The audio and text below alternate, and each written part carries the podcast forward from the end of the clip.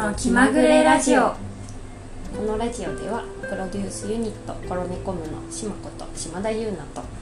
モヌこと今吉萌子がお届けします。ぜひお時間のある時でもない時でもゆるりとお聞きください。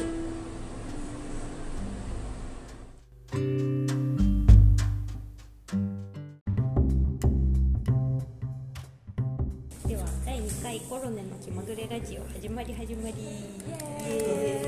は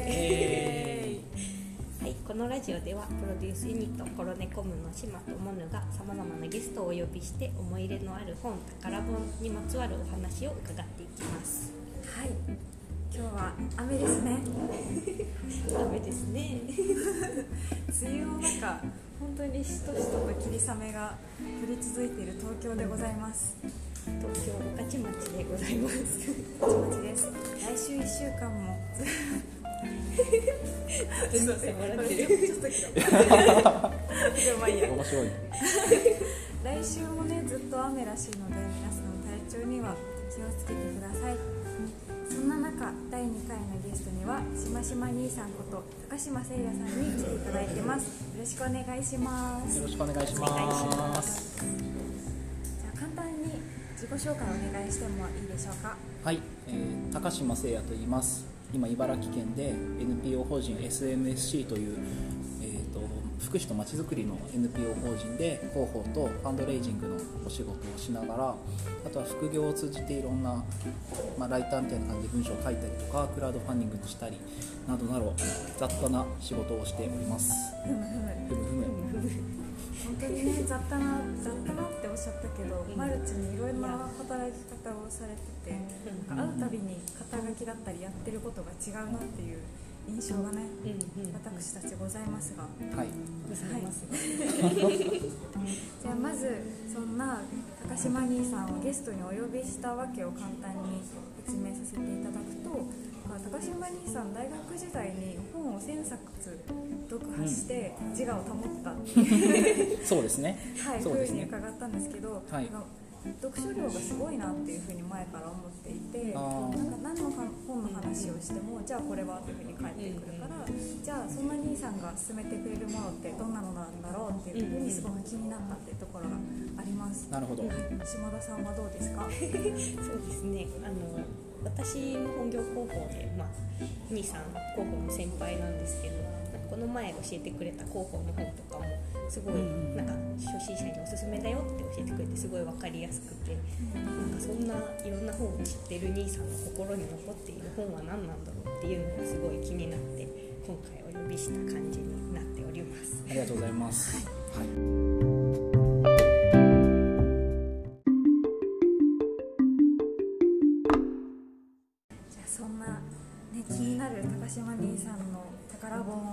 伺っていきたいと思います。はい、えー、と私が今日持ってきたのは「秘密基地の作り方」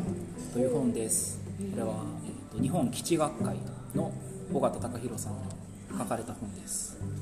秘密基地の作り方。読み上げた。思わず読み上げるかまずそのタイトルにすごく惹かれるなっていうのと、うん。画像を見てもらったら分かるんですけどイラストがすごい可愛いですよね、うん。なんか中身もパラパラっと見たところ結構イラストが多用されていて、優しく読めるっていうしっかり読み込むっていうよりはパラパラ見たりとかいろんなページでどこからでも楽しんでいけるのかなっていうそんなワクワクが今止まりません。止 まりませんじゃあちょっと質問したいんですけど、はい。この本と出会ったのはいつ頃なんですか？この本に出会ったのはちょうど大学卒業する4年の3月とかですね。卒業間際。そう卒業間際に先輩が卒業祝いとして私に、まあ、贈り物としていただいてギフトとしてくれたのがこの本だったプレゼント日本ってなかなかね、うんうんうん思い出に残るそうだから今からもう4年前ぐらいか。あ5年前ぐらい。5年前。5年前。うん。あ結構若いな。若い。そうね。まだまだそうか5年前。か、ちょうど5個上ぐらい。4つか、うん4つ上だから。うん。あらまあ。あらまあ。らまああ。あらまあそうなんですね。そのうん。プレゼントしてくれた先輩っていうのはうん。大学の先輩ですか、そう大学の同じサークルの先輩でうん。一つ上の方、はい、うん。どんな方だったんですか？えっと僕はあのバンドサークルに入っててバンドサークルで一緒にバンドをやってた一つ上の先輩の方なんですけどその方は大学卒業してから1年間デザインの学校に入り直してあの本のデザインブックデザイナーみたいなのになろうとしてなんで僕が卒業する時はちょうどこの彼女もそのデザインの学校を卒業するタイミングでで紹介してくれてはいなんでさっきもあのイラストが可愛かったり読んでて楽しいって言ってたんですけどこの本よく見ると各あの章ごとに紙の色が違うんだよね。ピンクだったり青かったりとか。なんかちょっとね「週刊少年ジャンプ」みたいな。あそうね。紙質がね。紙質はそういう。感じ色がちょっとずつ違うのも週刊誌みたいな感じだなとちょっと思ったんですけど、うんうんうん。結構独特ですよね。そうね。そのブックデザイナーを目指す彼女がおすすめしてくれた本っていうのでまあちょっとはいもうそもそもデザインも結構面白いっていう。うんうんうん。その方はうん。なんでこれをおすすめしてくれたのかっていうのは言ってました、わかんない。なんでなんだろう。でもなんか君に合うと思ってみたいな感じで、えでも私も、ん。あのお兄さんがこれを紹介してくれるっていうふうに言ってた時に、あすごい似合うなと思って。本当に。でキャッチーなタイトルもそうなんですけど、ん。秘密基地を作るっていう、うんそれだけで、うんなんとなく場作りをしてらっしゃったってこともあるし、うんうんうんなんだろうその外からちょっと囲われた空間っていうか、秘密基地みたいなのは似合うな。っていうのはすごい思いましたね。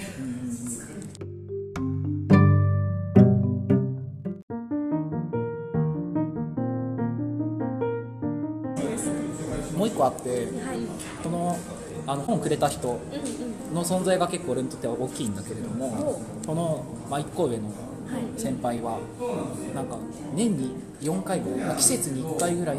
なんかこう遊んでくれる魅惑なお姉さんみたいな人なの。これをくれた人がちょっと憧れの存在みたいな。そうそうそう。で過去とかはあんまりわからない正直。ー、ミステリアスな高校生の頃どんな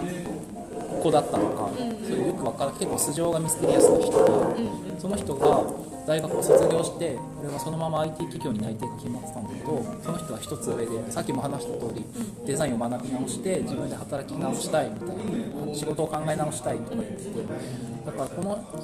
その人のなんかそのキャリアのビジョンというかその社会人としての俺はどっちかというと凝り固まったものをすごい持ってたんだけどその人はすごくなんか柔軟にいろいろ考えてて。でなんかそういう人の存在が多分俺の今の働き方とかに多分すごく影響を受けてると思う、まあ、なんか普通に新卒でいい企業に入ってそこで勤め上げるっていうのが一つの考え方でもあるしそれだけじゃないなっていうのはその人が年に4回ぐらい仮初めのデートみたいなものをしてくれながらなんか教えてくれた人。その人と最後に会った時にこの本をもらってへー。なんとなくその人が教えてくれた人の延長線上にある感じ価値観としてはいはい、じゃあその教えてくれた人っていうのもその本のなんだろう中身っていうのとちょっとリンクしたっていうか、うんで余計に大事なものになっていたとか印象が強くなっているような感じなんですかね。うんうんへーちょっと素敵な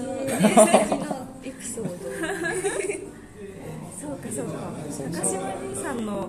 その働き方への考え方はそういうところからちょっと来てたのかもそうかもしれない、この秘密基地の作り方の本の中にも子供はもうちょっと自由に遊んで、あのその有育っていう遊ぶに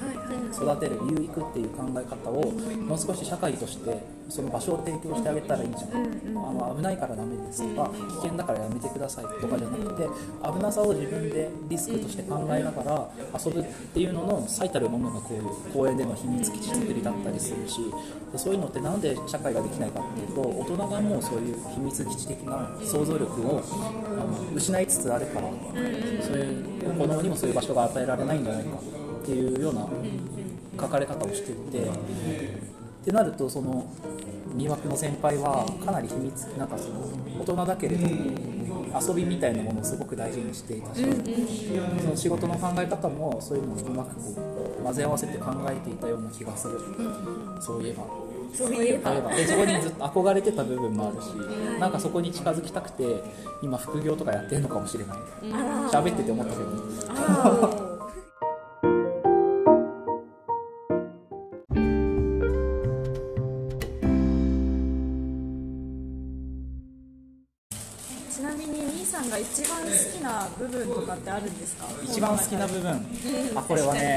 実はあっておこの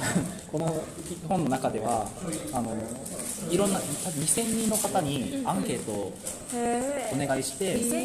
そうどんな人たちにどんな秘密基地を作ってたかっていうのを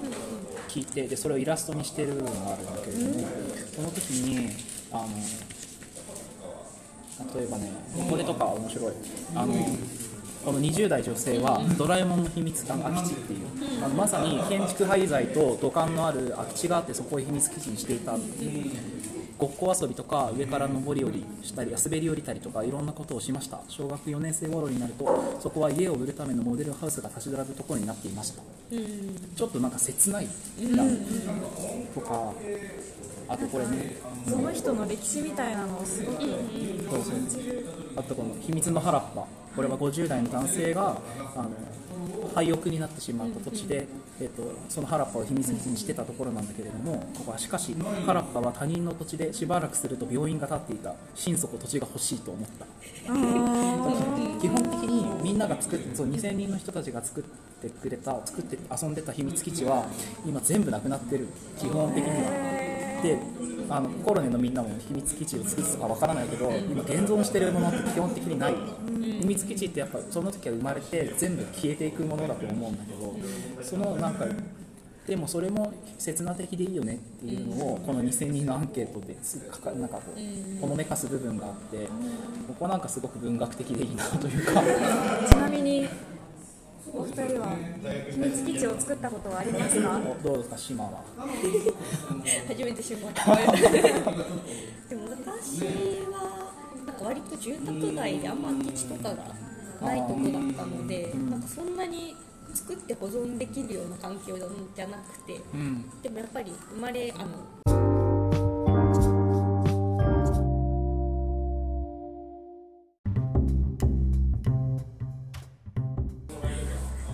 今日のゲスト高島誠也さんの宝本は飛鳥新社から尾形隆弘さんと則武さんが書かれた秘密基地の作り方でした。いや第2回のコロネの気まぐれラジオゲストは高島誠也さんでした。ありがとうございました。ありがとうございました。